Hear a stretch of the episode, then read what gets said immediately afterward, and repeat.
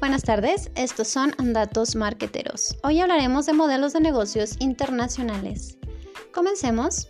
Exportación directa. Su principal característica es que se utilizan intermediarios propios del país destino que se encargan de comercializar los productos a clientes de mercados extranjeros. Y existen dos tipos, empresas de administración de exportaciones y empresas de comercialización de exportaciones. Las empresas que consideren este modelo de negocio deberán contar con los recursos necesarios que les permita garantizar su éxito.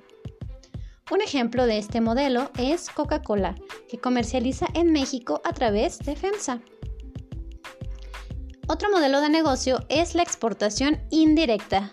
En este modelo de negocio se da cuando las empresas exportadoras desarrollan sus propias estrategias de comercialización internacional y se puede ser a través de las siguientes formas. Intermediarios, sucursales o filiales y licencias. Ejemplo de este modelo son las franquicias, como McDonald's, que cuenta con diferentes puntos de venta que trabajan bajo un contrato de licencia donde se establece la forma en cómo se lleva a cabo la operación dentro del punto de venta.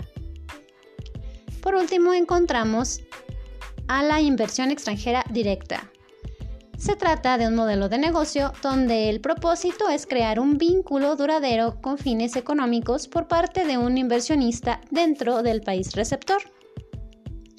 De este modelo podemos encontrar a las joint venture, que son empresas independientes jurídicamente, pero que comparten una misma dirección, así como ganancias y pérdidas. Un ejemplo es Sony Ericsson, la cual es una unión entre la empresa Sony y la empresa Ericsson quienes juntas son fabricantes de equipos de comunicaciones que trabajan en conjunto en el ámbito tecnológico, sin embargo, ambas son empresas jurídicamente independientes. Estos fueron datos marqueteros. Yo soy Lucía Mondragón y te espero en la próxima.